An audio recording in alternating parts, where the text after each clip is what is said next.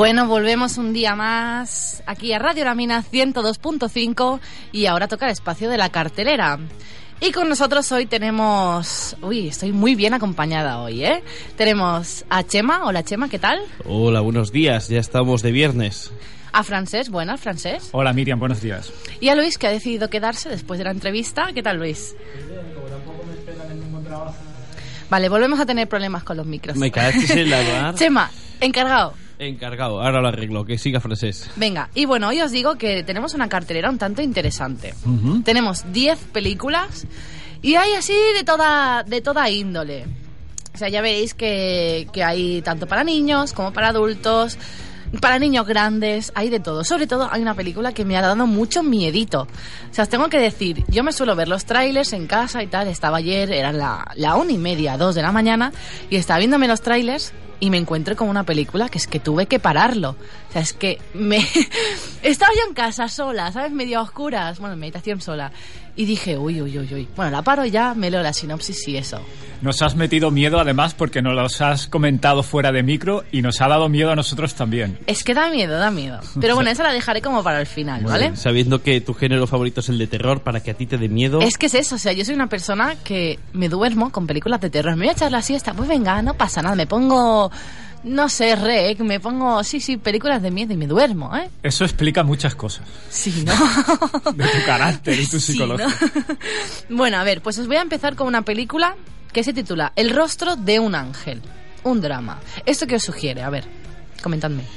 Eh, a mí siempre eh, todos los títulos de películas, sin saberme la sinopsis, Bueno, Chema. me, me- me sugieren películas porno, así que mejor me, me- Sí, sí, abstengo, abstente porque estamos en horario infantil todavía. me- me abstengo de, de- de decir nada de momento. Francés, sigue tú, que eres más Eh, formal. Pues la verdad, no sabría decirte porque se han hecho tantas películas donde sale Ángel y de diferentes temáticas que, que no, no dice nada, por lo menos a mí no me dice nada en concreto. ¿Y a ti, Luis? A mí me recuerda un poco al... Me cachis en la mar con los micros, quédate el mío. Oye, que si no me voy, ¿eh? No, ponte el rojo, ponte el rojo. Haz una cosa. ¿Tienes a la derecha el rojo? Pruébalo, a ver. Dos, sí, dos. ¿Tampoco? Bueno, nada, lo solucionamos, no pasa nada. De Nada. mientras, os voy a informar. La película eh, está hecha entre el Reino Unido, Italia y España y es del director Michael Winterbottom. A ver si lo digo bien porque yo soy muy, muy patata para decir los títulos y tal. Michael Winterbottom. Y trata sobre un crimen. En él, una periodista y un director de documentales persiguen una, una noticia relacionada con el crimen. Tengo que decir que está basada en la historia real de Amanda Knox, una joven que fue acusada junto a su novio de haber matado en 2007 a su compañera de piso. O sea que por lo menos pinta bastante, bastante potente. No sé vosotros cómo la veréis. Además, a mí el... vi una crítica que hizo el Hollywood Reporter que hablaba de que es una película muy bonita y muy bella a la vez. O sea, vale, sí, habrá crimen, habrá sangre, habrá historias, pero es bonita la película. No sé, os, animo a verla. Además, eh, sabiendo que viene de basándose en hechos reales, es todavía más impactante. Ujú. Es más, sí. impacta más sabiendo que, que es verdad. Sí, sí, no, además que, que la película acompaña con una banda sonora muy como cantos de iglesia, muy como grego- gregorianos en sí, no, más, más femeninos, ¿no? Pero así el- el- la banda sonora que tiene acompaña mucho con la película, lo hace- lo hace más... la acaba de redondear, ¿no? Ajá, muy bien. Vale, continuamos mientras que Chema acaba aquí de, de conectar los micros. ¿Qué tal, Chema? A ver, el negro. Habla. ¿Hablo? ¿Hablo? Perfecto, te tengo aquí ya. Y Luis, te tengo ¿Sí? Oh, qué Hostia. bien, qué bien. Vale, continuamos con Un día perfecto para volar. Eh, un drama español. Tan, tan, tan, tan, tan, tan. Uh, si es español. A ver, a ver, no prejuzguemos. ¿eh? Es que aquí tenemos un debate muy de esto. Chema no, no le gusta mucho el cine español y a mí me encanta. Me encanta. Pero bueno, con mis, por mis porqués no, pero me encanta. La sinopsis. eh, un paraje solitario de la costa, un niño hace volar un cometa que le ha construido su padre. Hace viento y la cometa se enreda entre la vegetación. El niño necesita ayuda del padre para seguir haciendo volar la cometa y juntos, errantes en medio de la naturaleza, cuentan un cuento íntimo y especial, el de un gigante que tiene hambre. Parece de Guillermo del Toro. Parece, parece de Guillermo del Toro, pero mm, no lo es. ¿Quién es el director? El director es Mar Recha, director y guionista de la película. Tiene un... Mira, curioso, porque esta, de esta película no he podido ver el tráiler. Eh, del rep- el reparto que, que hace el, bueno, el elenco de actores son Sergi López, Rock Recha y Marc Recha. O sea, el mismo guionista, director, es actor. Y supongo que será su hermano con él. Con Sergi López ya, ya, ten- ya tenemos suficiente para ir a verla. Sí, ¿no? Bueno, a mí me, me ha picado la curiosidad porque hay veces que un guionista, un director, no, no le es posible hacer del, del mismo de actor. O sea, cuesta mucho dirigirte a ti mismo. Porque como tienes toda la visión desde tu punto de vista, hay veces que muchas cosas se te van a escapar o quizás no, no, no consigas explicarlo muy bien. Hay muchas veces que muchos gui- guionistas no quieren ser directores de su propio guion porque casi que es mejor que otra persona te dé el punto de vista de aquello. Te ayuda a poder hacer ver a la persona lo que tienes en mente. Esto es muy habitual o, habitual en el cine europeo, que es más cine de autor. En cambio, en las, en las grandes mayors norteamericanas está todo muy, eh, muy, deper- muy, muy separado, ¿no? Director por un lado, guionista, productor. Guionistas normalmente. Guionistas, Lo hace Sí, uno, no. lo retoca otro, Claro. otro lo destroza, otro lo vuelve a arreglar y luego viene el original, se caga en su madre y en el productor y al final la acaban haciendo y sale un churro. Es que el cine americano es muy fábrica de churros. Por eso yo me gusta mucho el cine español.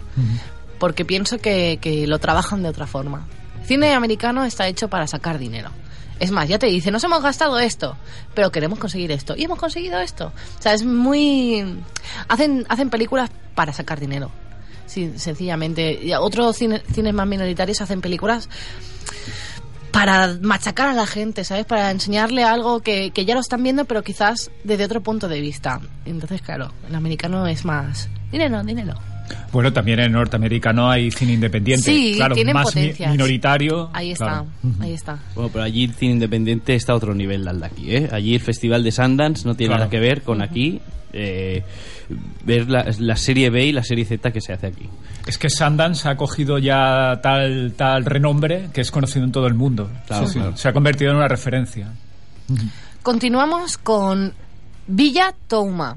Villa Touma es un drama del director Suja Arraf, eh, país de Palestina, y es un drama un tanto peculiar. Habla de tres hermanas, aristócratas y solteras, tres hermanas adineradas, que bueno no han sido capaces de asimilar la nueva realidad de ocupación y de migración en masa de la, de la aristocracia de Palestina y ahora mismo se viven viven encerradas en su casa intentando sobrevivir al mismo nivel de vida que tenían anteriormente. Eh, a esto se le suma que llega la llegada de una sobrina huérfana a la casa, una sobrina que viene de un, de un medio más rural. No es el cómo la, chi- mm, cómo la chica está viendo todo, todo aquello, todo lo que pasa y tal, y no entiende cómo, cómo sus tías viven de esa manera. Y es como que intentan vivir en su burbuja todavía. Un, poco chegoviano. Sí, un poco Sí. chocoviano, sí, sí. Es muy... mm, Como podríamos, es Palestina, ¿no? Pero podríamos compararlo con, con la aristocracia rusa, un poco eh, las locuras que hacía Chekhov. Eh, Me recuerda un poco a esto. ¿Quién has dicho que es el director? Suja Arraf. Buah, archiconocido. Bueno. No, no, es broma. Es que las ironías no se, no se pillan aquí, ¿sabes? Muchas veces. bueno, es, es que he de decir que es una película con una fotografía muy buena. A mí a nivel, yo soy muy friki del eternaje y la verdad es que, que una fotografía tiene muy buena. Y es muy delicada. O sea, es una película que no roza el, el estar empastado, como otras veces hemos hablado, pero es una película muy delicada. Cuida mucho los detalles, tal. Os he de decir que no sé si su Raf es una mujer, pero a mí me daba la sensación de que sí. Podría ser. Lo que siendo de Lo Palestina no lo sé yo. ¿eh? No los, eh, no te creas, ¿eh? No lo sé. Yo he dicho que no lo sé. Las, las todas son protagonistas, ¿no? Porque has hablado de las protagonistas y la llegada también de una sobrina. Entonces sí, todas son. sí, sí, sí, sí. Eh, la, la historia ronda al- a través de las cuatro mujeres esta, Claro. sí, sí. Es posible, sí, sí. Eh, Tiene buena pinta. Continuamos con Next. Next es un documental que explora el mundo de las niñas y adolescentes de entre 6 y 16 años que se mudan a Los Ángeles para perseguir un sueño universal, convertirse en actrices famosas. Trata eso, la historia de, de las, de las Eh, niñas. en Está- formato documental. Sí, en formato documental. Está muy bien a la hora de, de eso, de cómo, cómo enseñan este mundo, porque no lo enseñan tampoco muy hardcore. Mm. O sea, en verdad este mundo es, tristemente, está podrido. Sí. O sea, y, y yo estoy a favor de que muchas veces a los niños no se les enseñe según qué cosas, no se les explote con castings, con historias, porque son niños. No dejan de serlo. No- tú no le puedes dar una infancia que a veces hasta a los adultos nos cuesta seguir el ritmo. No sé, es, es bastante interesante el cómo es eso, el cómo es el mundo de agentes, rodajes, maquillaje, no sé qué, no sé cuánto, cómo lo viven los niños. ¿Quién es el director del documental? El director, bueno, directora, Elia Urquiza, es española. Ah, es española. De la productora La Panda Productions y EUC. Interesante. Una producción española hablando de Los Ángeles. Tengo que decir que fue nominada y premiada, creo. Sí, premiada en el Festival de Málaga de 2015, premio especial de jurado como documental. Ah, interesante. Igual, igual optamos a Oscar este año como documental, ¿eh? Puede ser. Podríamos, podríamos. Tiene una, tiene una pinta muy potente. Si ¿eh? la industria decide incluir un, un documental crítico con Mm. la propia industria del show norteamericano, tal vez. Tal vez, Tal, sí, sí. tal vez. Tal vez. Y de un documental nos vamos a comedia romance con El marido de mi hermana. Tengo que decir que el reparto incluye a Pierce Brosnan, Jessica Alba y Salma Hayek. Vale, habrá que verla.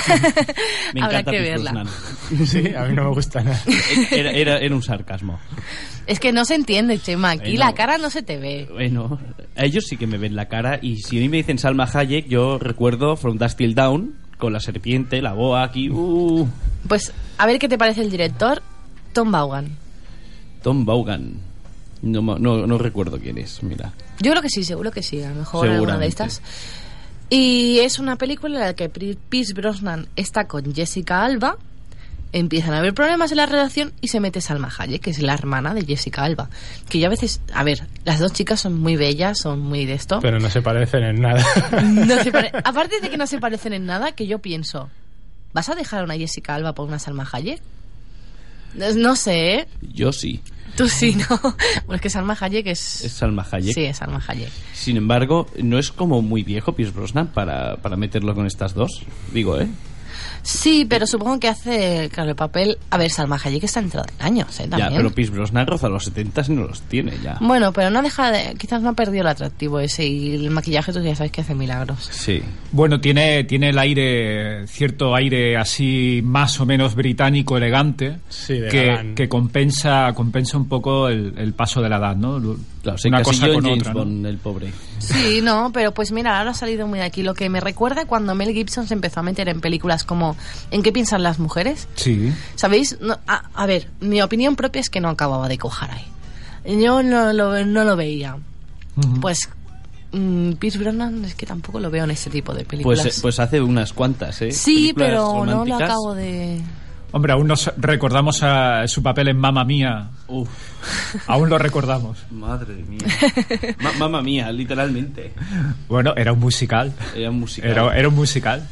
El musical hay que, hay que entenderlo y perdonarle muchas cosas. Bueno, ¿eh? sin embargo, Meryl Streep sí que estuvo bien en ese musical. Sí, estuvo muy bien. Sí, sí, sí. Bueno, continuamos con una comedia romance a un crimen, drama, thriller de, de Sebastian Schipper. Uy, qué mal que llevo los nombres en inglés. Shepard, ¿eh? Sebastián Shepard. No, S-C-H-I-P-P-E-R. Schipper. Ya lo he dicho bien. Ah, vale. Se llama Victoria. Es un thriller que está basado en una chica española que va a vivir a Berlín y en una noche conoce a cuatro jóvenes, para los que acaba de empezar la noche.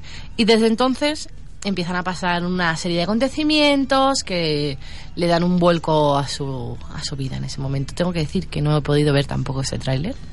Vaya recomendadora de películas estoy hecha, pero que tiene buena pinta. Así, o si os queréis, os leo un poco el reparto. Laia Costa, Frederick Lau, Franz Rogowski y Borak Jiki. Bueno, los otros ya son mucho más difíciles. Os dejo con los cuatro primeros. Vale. No sé, tiene, tiene buena pinta. Sí, ya es la, la segunda película de, de miedo que se incluye. Bueno, la segunda no, la tercera película de miedo que se incluye en esta cartelera. En- en- intuyo que a pesar de todo es, sigue siendo europea, ¿no? ¿Esta? Alemana. Alemana. Sí, sí. Sí, sí, pero tiene buena pinta. Y de Victoria pasamos a Mi Gran Noche. ¿Os suena haberlo escuchado por ahí? Mi gran noche con Rafael. Con Rafael, exacto. Una película española ¿Ah, sí? del director Alex de la Iglesia Hombre. y Ostras. José uf, José Guerrica Echevarría. Un saludo, Guerrica Echevarría. Yo, yo no puedo decir su nombre. No. Erika Echeverría. bueno, más o menos. Recordemos que, que el- el- así un poco a modo de comentario, lo de Rafael se puso de moda el año pasado cuando en el campo del español de fútbol Sí. eh, estuvo a punto de llegar a la final y entonces el, el público del campo del español cantaba esta puede ser mi gran noche porque podían ganar el partido y pasar a la final entonces la gente coreaba en el campo del español el estribillo de y por eso esta canción que es antigua se ha vuelto a poner se puso a de moda otra vez y viene a raíz de ahí Ah, De- interesante. No, la, la verdad que tiene muy buena pinta, La ¿eh? película que es biográfica. No. es una película que está basada en la Nochevieja de 2015 y es el, el mundo detrás de las cámaras de todo un plato. O sea, el elenco es muy bueno. Mira, déjame que, que os lea el elenco. Rafael, Mario Casas, Pepón Nieto, Carmen Machi, Luis Callejo, etc, etc, Blanca Suárez, Hugo Silva, Santiago Segura. O sea, es que no, no me puedo quedar con los tres primeros. O sea, es una pasada. Tiene un elenco muy guapo. Rafael hace un papelón. O sea, o sea recomiendo ver el tráiler porque vais a querer ver la Sí, película. yo lo he visto el sí. Y la verdad es que está muy bien. Es una comedia, pero desternillante. Hablamos de Alex de la Iglesia. O sea, que el tío tiene pajotes mentales. Uy, Es, es, este seguro que es uno. es Rafael parodiándose a sí mismo. Sí. Y Ah, entonces bien. Sí, y a- tiene una pinta increíble. Pero además se, se parodia y se autocritica Sí, porque sí. no permite que el otro le, le- le- le imite, etcétera, etcétera. O sea, o sea, se autocritica Rafael su propio papel, ¿no? Sí, es no, decir, aquí hace un ejercicio curioso, ¿no? En un, en un, en un personaje como Rafael que, que se autoparodie y se autocritique, ¿no? Yo digo, ¿cuánto le habrá pagado Alex de la Iglesia por esto? No sé, pero mm, Rafael siempre decía que él... Bueno, él lleva no sé cuántos años, 30, ¿no? En- No, no, no, ¿Cuántos no, más? no? 50 creo. 50. Y él siempre decía que iba a dejar el, el panorama mm, mediático, ¿no? Tanto cantante y tal, cuando ya no se viera. Ya no se viera con ganas, ya no se viera como que ha bajado el listón, porque es un hombre que, a ver, a mí personalmente no me gusta su, su estilo, ¿no? Sí que hemos cantado todos canciones suyas, pero no es algo que me ponga en casa o para ir a algún sitio. Y el hombre no ha decaído mucho en su estilo. O sea, lo ha mantenido, es de esto, encima está, está participando en películas potentes. No se lo hace muy bien. Y, y tiene casi 50 discos este hombre. Sí, sí, sí. No, 50 no, 70 discos. 70 discos. 70 discos, lo escuché yo el otro día en un trocito de una entrevista. Vaya loco.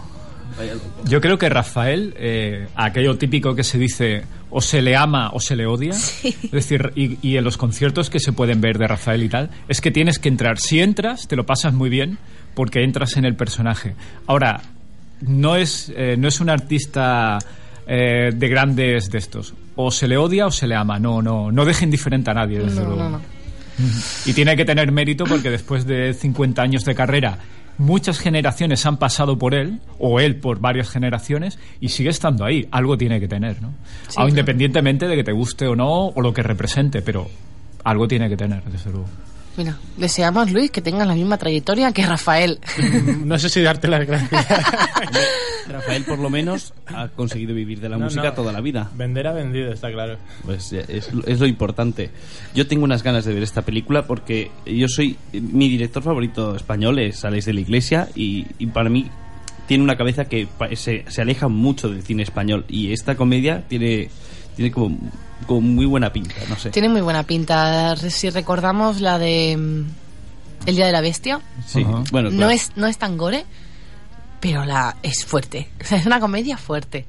Yo he visto, he visto el tráiler, sale Carmen Machi de realizadora. Claro, yo me dedico a ser realizadora y, y me la estaba viendo y estaba diciendo, guau, qué, qué- qué grande sería trabajar con alguien así. Sería una locura, ¿vale? Pero trabajar con un tipo de personaje así tiene que ser llegar a cada, cada, cada día a casa con mil anécdotas distintas. Sí. No sé, tiene muy buena pinta. Chema, ¿no, ¿no crees que Alex de la Iglesia... Yo tengo la sensación, cuando veo una película suya, Sí. que es un director que puede hacer mucho más y que no explota todo su talento. Que Tengo ha- esa sensación. Eh, yo tengo. Sí, es un poco así. Yo creo que hace lo que le sale de ahí.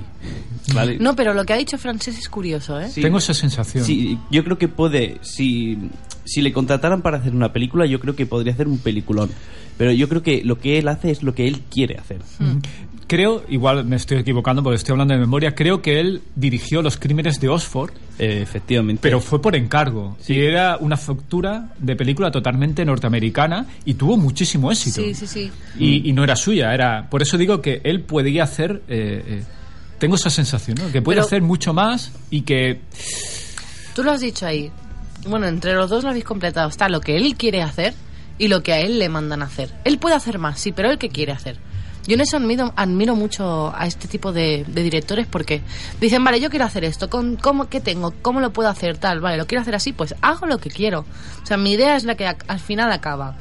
Cuando tú haces un guion cuesta mucho que tu guion o lo que tú tienes pensado sea el producto final. Cuesta mucho, o sea, es casi que lo que más cuesta como realizador. Conseguir que tu idea acabe en la pantalla y que sea tal y como lo habías pensado. Y yo creo Además, que este hombre...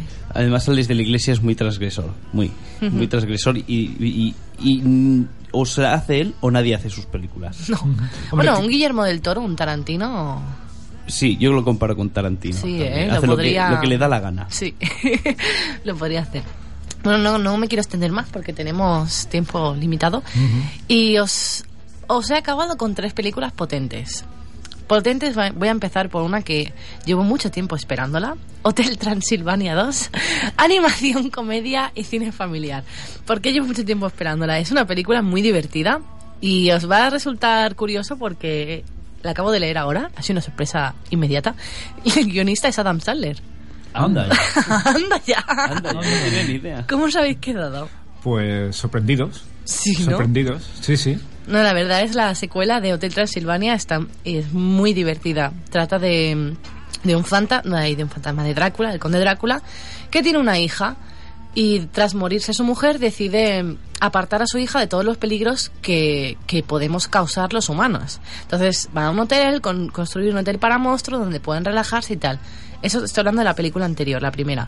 Y en ese hotel, lo, lo siento, pero voy a meter spoiler, y en ese hotel aparece un humano y es como desbarata todo el mundo, no sé qué, la, la típica lucha todo durante toda la película hasta que al final dice, ostras, ¿qué lucha voy a hacer si en verdad me otorga, o sea, me, me otorga y me da mucha más satisfacción que tenerle miedo a esa persona.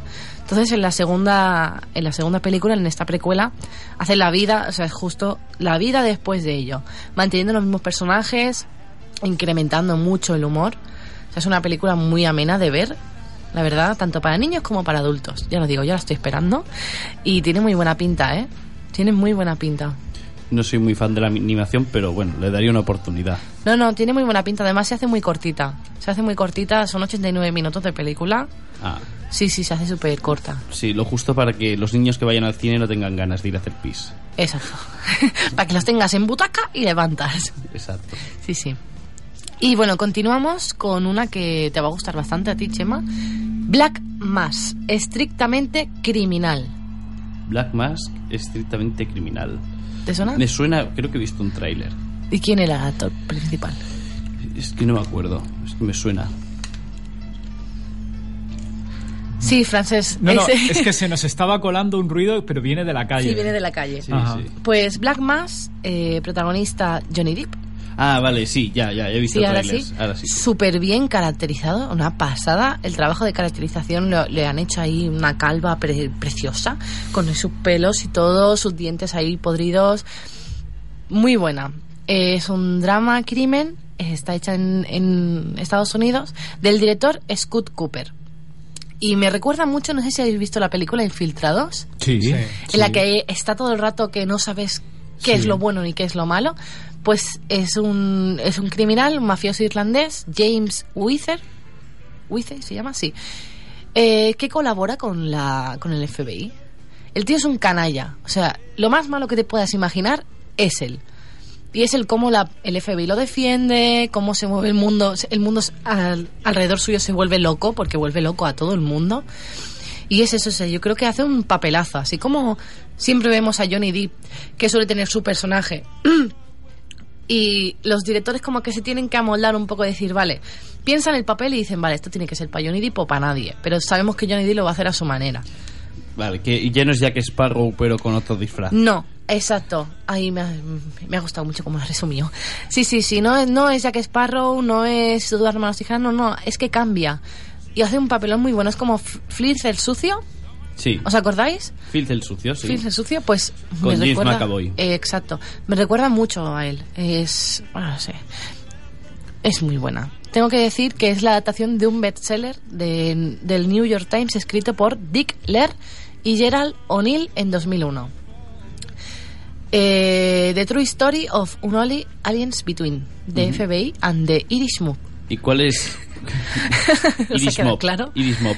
El, ¿Cuál es el elenco, aparte de Johnny Depp? Johnny Depp, Dakota Johnson, Joel Edg- Edgerton, Juno Temple, Benedict Cumberbatch, Kevin Bacon, Gis Plemons y Adam Scott, etcétera, etcétera. Bueno, con Benedict Cumberbatch ya me han ganado.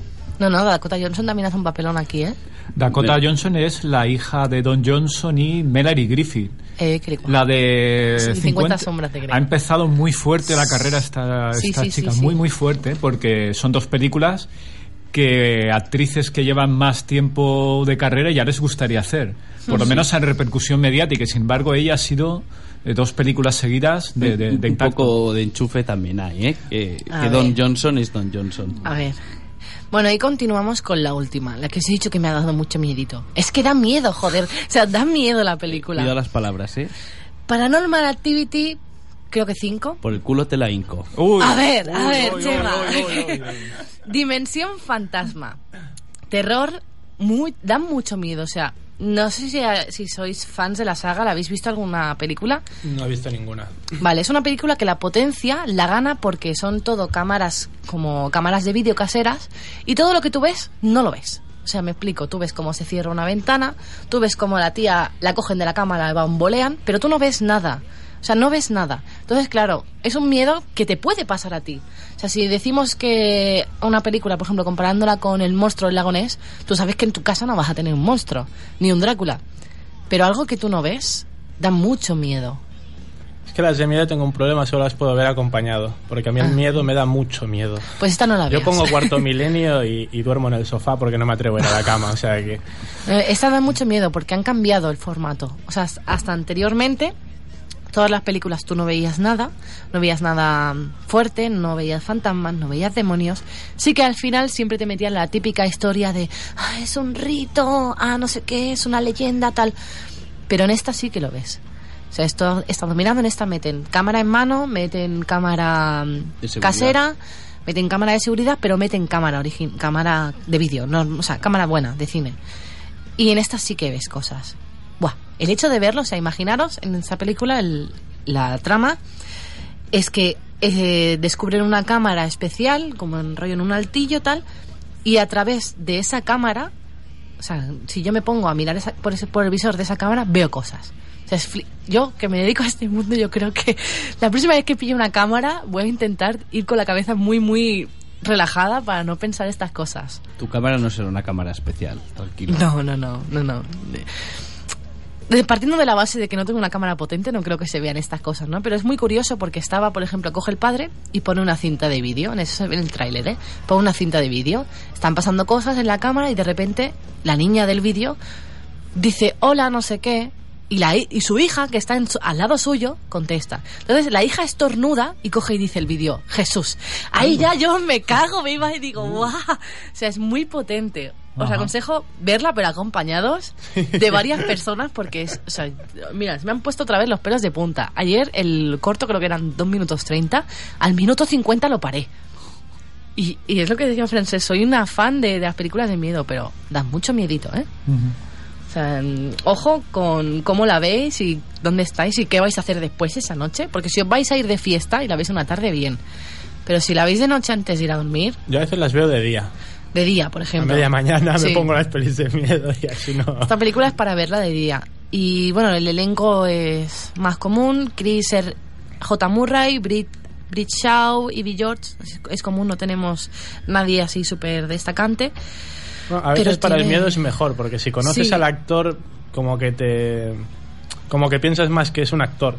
Pero Sí, si no te suena ser. de nada su cara, a veces llega Puede ser, a- puede a ser. calar más. Y no sé si va a haber más de Paranormal Activity, pero la verdad es que es muy potente esta película. Si, si hay más de Paranormal Activity, nos quedamos sin rimas ya. Y bueno, hasta aquí la cartelera de hoy.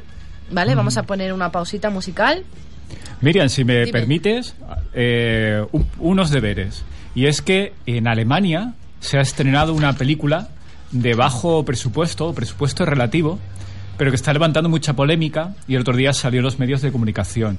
Es una película eh, ambientada en la actualidad que eh, Hitler eh, revive. Anda.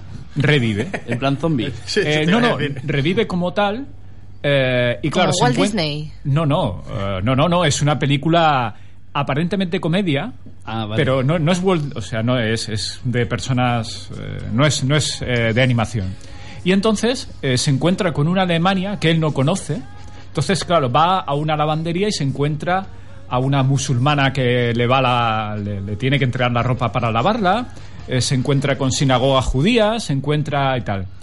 E inicialmente, eh, la- en Alemania, creían que era una comedia y se ve que durante, durante cierta parte del metraje son anécdotas que la gente se va riendo. Ajá. Pero eh, luego, poco a poco, eh, Hitler va creando adeptos. Él intenta volver a hacer Lo que había hecho anteriormente, Sigue ¿no? con su discurso se- se- 70 años después o 60. Y entonces y va, va creando adeptos. ¿Cómo se llama la película? Mm, No sabría decirte. Vale, pues luego pero, lo miramos. pero entonces va creando adeptos, va creando adeptos y a medida que eso, el nivel de comedia de la película va bajando, la gente en el cines va dejando de reírse y se da cuenta que si ahora surgiera un Hitler, es muy posible que tuviera... Podría volver a suceder. Ah, claro. Y además de manera acelerada, porque Hitler tardó prácticamente una década en llegar al poder durante los años 30, pero aquí podría llegar, nada, en, en cuatro años de legislatura podría ganar unas elecciones, etcétera, etcétera, y está causando mucho impacto en Alemania, porque lo que pasaba por ser una comedia eh, casi ridiculizando a Hitler, se dan cuenta que no, que cuidado, porque el- el- el- la lectura de la película es que cuidado, porque hay gente que sí podría seguir a un nuevo Hitler, y está causando mucho impacto. Y por ejemplo, hay países como Rusia, como Polonia, que hacen gags de, de Polonia y de, y de Rusia. Eh, re- recordando lo de la Segunda no, Guerra eh. Mundial y la conquista de Polonia y tal y cual. Y claro, hay mucha gente en Polonia, que, polacos que viven en Alemania, que dicen, bueno, es que aquí también hay chistes que, que- que están un poco fuera de, de esto. Creo que si, si, si encontramos cuando se estrene aquí y tal, la podríamos comentar. Yo Pues creo que puede sí. estar. Pues sí, puede sí, estar sí. bien. Pues mira, chicos, ¿qué os parece si entramos en una pausa musical Vale. y seguimos con la infogenda? Pero me voy a apuntar, ¿eh? Me voy a apuntar, buena bien, pinta. Muy bien. Hasta ahora. Venga.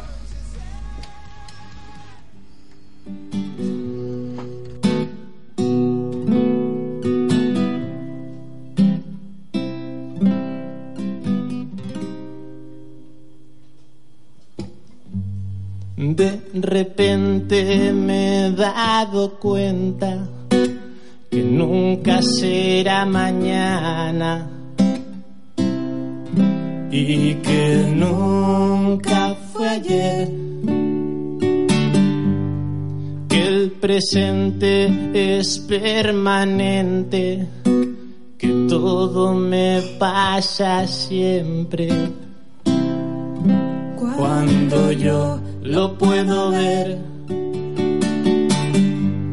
Y acumulo en un mismo día las derrotas, las heridas, con las risas y el placer. Y enloquezco de sentimientos contrapuestos y revueltos.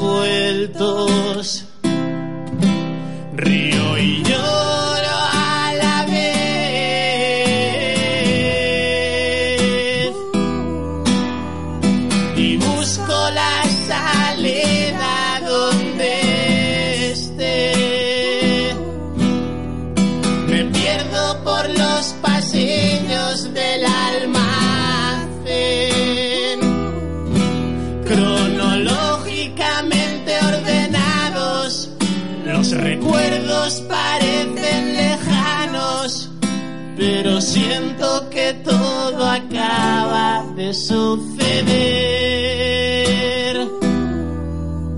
pero siento que todo acaba de suceder.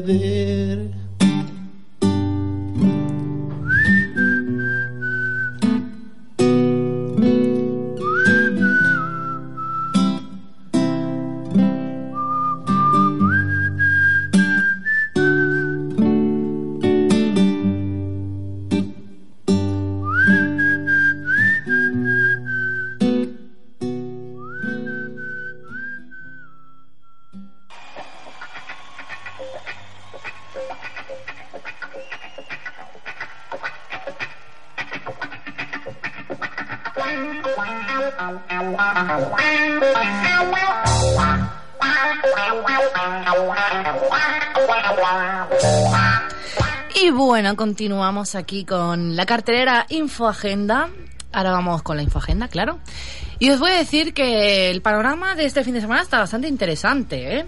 Os invito a que si os, se os ocurre alguna, algún evento, concierto, taller de yoga, lo que sea, eso sí, inferior a 20 euros, que aquí vamos a poner precios para todos, que lo digáis, ¿vale?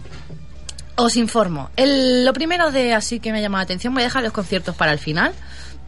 y voy a empezar. Hoy estamos el 16, pues mañana día 17, en la avenida Porta del Ángel número 1, en Ciudad Bella, en el barrio El Gothic, se celebra el Día Sin Coches. Un día sin coches. En la Puerta del Ángel no entran coches, que yo sepa. no, pero bueno, así se aseguran ya. Claro. Y bueno, los coches dejarán paso a las personas con esta actividad que forma parte de la Semana de la Movilidad Sostenible y Segura. No sé si empieza o acaba, pero forma parte de la, de la movilidad. Se crearán unos espacios temporalmente cerrados al tráfico donde se desarrollarán diferentes tipos de actividades que contribuirán a la concienciación ciudadana sobre el uso masivo e indiscriminado del vehículo privado.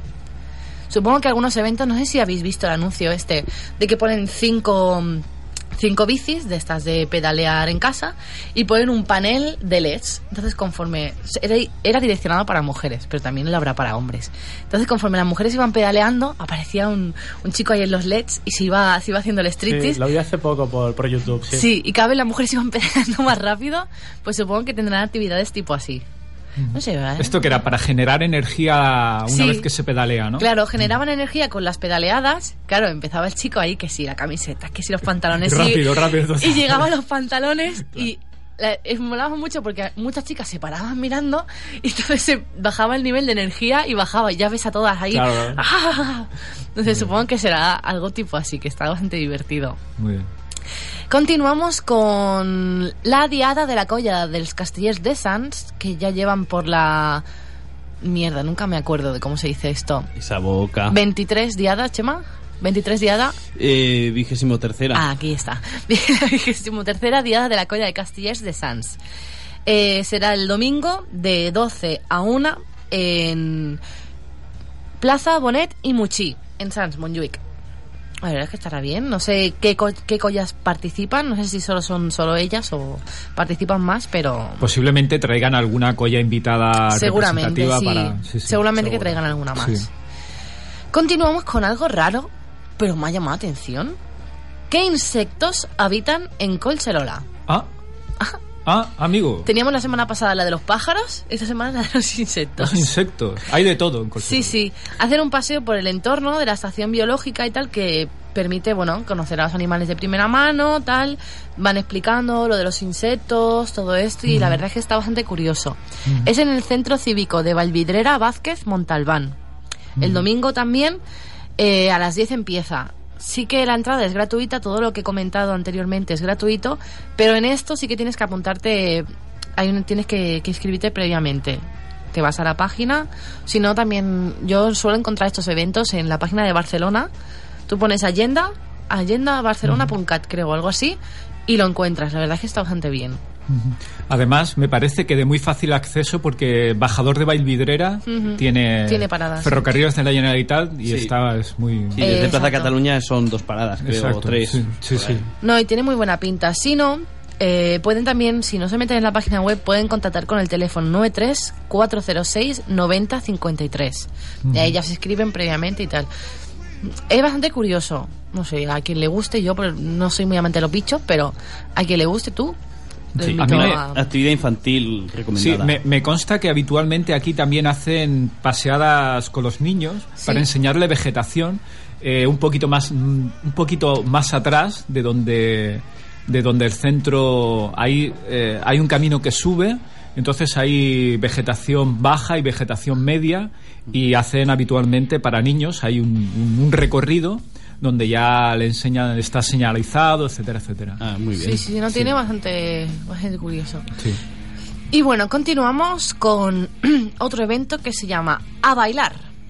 A Bailar está hecho en los jardines de Rosa de Eulofé, en la calle Calabria número 264. Y son, son talleres donde te enseñan a bailar todo tipo de danzas populares. Son talleres que se harán en, en tres trimestres con el precio de 10 euros cada trimestre. Se organizarán del 16 de octubre al 18 de diciembre, del 15 de enero al 18 de marzo y del 1 de abril al 10 de junio. Los horarios son los viernes siempre de 6 y media a 7 y media y de 8 a 9. Está muy bien. Sí, sí, no, a ver, está bastante ameno. Eh, mm, sí que es eso, te enseñan, no sé si habrán diferentes profesores, no lo concreta, ¿no?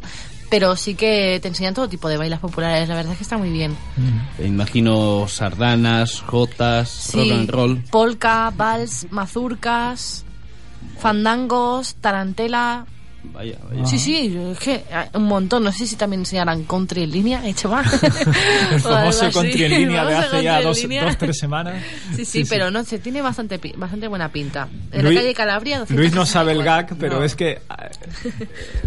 Coméntalo, eh, coméntalo. Miriam y yo, cuando dijo country en línea, en un principio, como que country en línea, pensamos, nos vino country en línea in- por internet.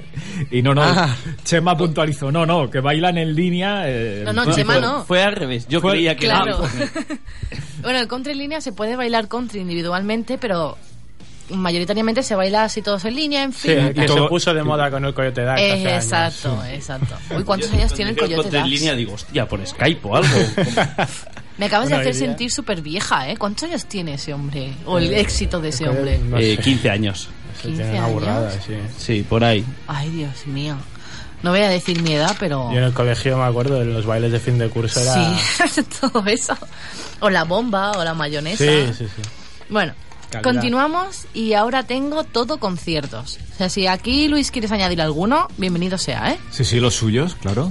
Claro, claro. O sea, no digo Sí, para es este fin de 21. semana. No, de, Ah. de este fin de semana lo único que puedo añadir, bueno, hoy no es concierto, pero hoy en el Jamming Lunch hay una presentación de un libro de poemas de Rubén Guayar que se llama Todos los putos días de mi vida y, y bueno, se hará esta tarde allí, es un evento gratuito y estará presentando su libro que lo, lo editó hace un par de semanas como mucho. ¿A qué hora estará? Hoy a partir de las 7, 7 y media estaremos allí. Yo estaré en calidad de músico, también acompañando lecturas. Y, y bueno, ya habrá pica pica y, y todo muy bien. Re- recordemos que es Barrio de Gracia, Barrio de Gracia, Baifugona. la calle Baifugona 23. Está cerca de la Plaza Revolución. Eh, Y luego el domingo hay un par de jams en Gracia, una es en el Jamming Lunch también, hay concierto, los conciertos allí son gratuitos, funcionan con taquilla inversa, que para que no lo sepa es que entras gratuitamente y luego al salir, según te parece, aportas más o menos para el músico y se empalma esto con una jam. Y si no, también hay una jam en un bar llamado Falstaff, en la calle Venus, no recuerdo el número, que también habrá muchos amigos allí tocando, eh, Seidu Galis, Nano Radice, habrá mucha gente y también es gratuito. Ah, pues mira. Muy bien, muy Me bien. gusta, me gusta. Otro día si quieres te vienes. vale, pues con, con, junto con lo que ha dicho Luis, yo tengo otros tres conciertos, por si os interesan. Javi Jareño en concierto. ¿Dónde lo tenemos? En Carro de Baco. el 17 de octubre y 18 de octubre estarán los dos días. El 17, ma- o sea, si mañana. ¿No mañana? Sí, mañana. Sí, sí. mañana, mañana. estará a las 9, el domingo estará a las 11 de la noche y bueno, vuelve a actuar en, en su ciudad, es, es, es colomense y en un concierto muy íntimo. Recordamos que la sala de Baco es, el aula de Baco es una escuela de teatro y hacen conciertos, hacen tal. Sí que os tengo que decir que es, ne- es necesario llamar para reservar entradas porque tiene una capacidad para 40 personas. Por eso supongo yo que lo harán dos días consecutivos. Sí. La si no entrada- por atrápalo, ¿eh? Sí, la entrada anticipada cuesta 5 euros. La verdad es que precios muy asequibles. Y si quieres llamar para reservar entradas, 616 14 92 03. A nombre de Germán, el director de la escuela, y ahí ya te reserva las entradas y muy ameno. Muy ameno. Continuamos con un hombre que os voy a decir que lo escuché el otro día y yo no sabía ni que este hombre tocaba ni daba conciertos. Se llama Serafí Escola. Es padre de, de una chica que conozco de allí de Santa Coloma. Y bueno, estábamos, nada, lo típico en el bar, ¿no? Tomándote algo antes de ir a cenar. Y había un hombre con la guitarra. Eh, a, claro, a mí me, me- me llamó la peculiaridad de que el hombre era zurdo. Yo soy diestra y toco la guitarra, pero nunca había tocado una guitarra zurda. Y le pedí si por favor me podía dejar la guitarra para ver cómo era, ¿no? El- la comodidad y tal de tocar con una guitarra zurda. Pues el, el hombre me la dejó, una patata yo, con la guitarra, ¿no? Eh, le dije, mira, tócame algo, ¿sabes qué? Empezó el hombre a tocar una voz súper bonita, o sea, una- un- me encantó, la verdad, súper bonita. Y este hombre hace un concierto el 17 de octubre hoy, a las ocho y media, en la avenida Ramón Merengue, en el Bar Merengue. Ram- Avenida Ramón Merengue, sexto, número 87, en Santa Coloma de Gramanet. Hace, mm, hace canciones de otros cantantes, sobre todo de Melón Maguilaz. Mm. Pero la verdad es que la música es, es muy bonita, tiene una, una voz muy... Es Mm, peculiar. Sí, es que no sé cómo Pero a definirlo. veces te la, te la puede poner como Sabina si quieres. Sí, exacto. Gracias, Chema. ¿Y qué, Y qué ese al estilo, Serafín lo conozco hace mucho. qué estilo os toca? Pues eso, Melón Maguila, Sabina... No sé si este hombre tocará algo de Manolo García, pero yo creo que es, tiene es, rumbero, pero como muy cantautor. Sí, rumbero, bolero, o sea, no sé, tiene, tiene un toque muy, muy suyo con la guitarra, o sea, yo me acuerdo que, bueno, estaba tocando y tal, intentaba yo seguirlo como imaginándome si estuviera, estuviera tocando yo la mía, y no, no, es muy peculiar. Supongo que también se adaptará, ¿no? Pero es muy peculiar, es muy bonito. Recordamos que está en el Bar Berenguer, hace poco fue concierto de, mm, la semana pasada de Canciones de Nadie, últimamente está saliendo a flote, así como bar musical, está bastante bien, y os invito a verlo. Y finalizamos con Ule Frappé con Keral Laoz, la cantadora de flamenco, boleros, tal. Keral Laoz, que está en el grupo de... mm, Ahí va. De la Carmela. De la Carmela. Perdón, Keral, te mando un besito desde aquí. Esta es una chica de Santa Coloma, tiene una voz preciosa, súper potente. O sea, a mí me, la verdad es que me encanta. Y esta vez actúa con Ule Frappé. Es una chica que salió de, de bueno, salió, lleva toda su vida cantando, ¿no? Pero ha estado en varios grupos. Últimamente está en la Carmela, pero también hace cosas sola, como con pelo gruesol, también francés, ha sí. hecho cosas. Y la verdad es que tiene una voz súper dulce, tiene una voz muy bonita. Será el domingo a las doce y media en el restaurante El Sin, en la calle Carrero de la Plaza número 5, justo en la Plaza de la Vila. Hay una callecita que se mete al lado de, de la farmacia. Sí. Y ahí está, y es un bar muy, muy, a- muy ameno, con cervezas artesanas, unas tapas buenísimas, que nos pone nuestro amigo Diego. Diego, un saludo desde aquí. No te escucha, no te escucha. Bueno, ya le diré yo que lo escuche. y muy bien, muy bien. Os invito a verlo. Además, Ule Frappé, no, no he tenido la oportunidad todavía de verlo en directo, pero tienen un, un sonido muy, muy bonito. Muy bonito. Yo voy a criticar una cosa. Critica, Tendrí- critica. Deberíamos empezar a buscar conciertos en San Adrián para anunciar también, ¿eh? Sí. Porque estamos aquí y... Es verdad. Por eso os he dicho que si teníais algo. Es Ya, verdad. pero bu- si buscas, no busques solo Santa Coloma. Bueno, busco Barcelona, San Adrián y Santa Coloma. Eh, hoy sí que tengo que reconocer que ha priorizado Santa Coloma. Has- hecho amiguismos hoy, era tu amigo. Bueno, es igual. Hay que No, darle, hay que darle a flote a compañeros. Por ejemplo, la semana pasada hablamos mucho de, de Barcelona eh, y la anterior también con todas las exposiciones que había allí en Plaza España. Gracias. O las fiestas de las. Cors. o- sí, Exacto. Eso es verdad. Sí, ¿Veis? sí. Ah, ha Sí, sido sí, sí. solo hoy. Y nada, chicos, hasta aquí la agenda cultural. ¿Qué os ha parecido? ¿Os ha gustado? ¿Lo habéis pasado bien? Luis, tú que nos has acompañado toda la mañana. Yo me lo he pasado genial, Ajá. pero genial. Y además ahora me voy a quedar con los nombres de esos bares porque yo Santa Coloma no conozco mucho el movimiento por allí para ir a tocar y me interesa No, sí, muchísimo. te- no, y que va a gustar mucho, ¿eh? Santa Sí. Coloma es una ciudad que tiene muchos músicos, muchos cantantes, muchos artistas. Y se acoge muy bien el género. Mm. O sea, en, en cualquier tipo de bar, ahora además hay, hay un- una... una hay un- muchos bares que están emergiendo. Hay un Sí. boom, hay un boom sí, de, a de nivel música. musical, porque hubo un tiempo que estábamos muy potentes y de repente cerraron como dos o tres de golpe. Cerró la sala pop, cerraron otros cuantos. y- Eh, Cero se transformó. Eh, bueno, la eh, sala pop es el Cero, sí. Exacto, el núcleo también. Eh, sí. Y a la- al venirse la caída, muchos temíamos de que dejáramos de tener este ambiente. ¿Qué va, qué va? Los santacolomenses hemos dicho, ¿qué pasa aquí? Santa Colomenses. Qué, qué guay. ¿Cómo se dice? Colomenses. Ah, es igual, Santa Colomenses mola más. Qué va. Santa Comola. Y es eso, hemos emergido y la verdad es que tendría muy, muy buena acogida tu música allí. Ujú. Además, se hacen que- muchas jams por allí. Sí, se hacen un montón de jams. Sí, sí, sí. Pues, Luego, sí. mira, luego si quieres te hacemos, estoy, sí, sí. hacemos una agendilla Claro. y pasamos. Y hasta aquí la agenda cultural de hoy. Sí. Eh, Agrade- acabamos... Agradecerle a Luis que nos haya acompañado toda Sí. la A mañana. vosotros otra vez. Ya sabes que cuando quieras esta es tu casa Gracias. Y puedes venirte cuando quieras. Acabamos ahí 58, qué bien, qué bien. Lo hemos Hoy lo has cuadrado. Qué bien. Perfectamente. bueno, lo hemos cuadrado, dilo bien, lo hemos cuadrado. y yo lo he triangulado. después. Ahí está, Chema ha estado súper ágil con los micros. Sí, Qué sí. suerte teneros aquí, ¿eh, chicos? y bueno, hasta aquí el matinal de Radio La Mina, 102.5. Os dejaremos con una pausa musical y iremos con las noticias. Buenas noches. Buenas noches. Ay, sí, Buena- buenas noches, se me ha ido, se me ha Bueno, ido, se me ha ido. Es viernes, es viernes. ¿Qué queréis? Yo ya estoy ya pensando en qué voy a hacer esta noche. ¿Qué queréis? Si es que lo que hay. Y nada, os dejo aquí con una pausa musical que con nuestro amigo Borraz con Z, Luis. Perdona, ya me habéis visto ahí, mira el nombre que es esto. Y os dejo con una canción muy bonita suya. Espero que os vaya muy bien el fin de. Hasta luego, chicos. Igualmente. Igualmente. Igualmente. El vino tinto, ella vino y se fue. La resaca no es más que su ausencia. Dame de beber, que la espera se hace eterna. El vino tinto, ella vino y se fue. Y la resaca no es más que en vasos pequeños prefiero el amor para pensar que aún quedan muchos. La noche es larga mi paciencia no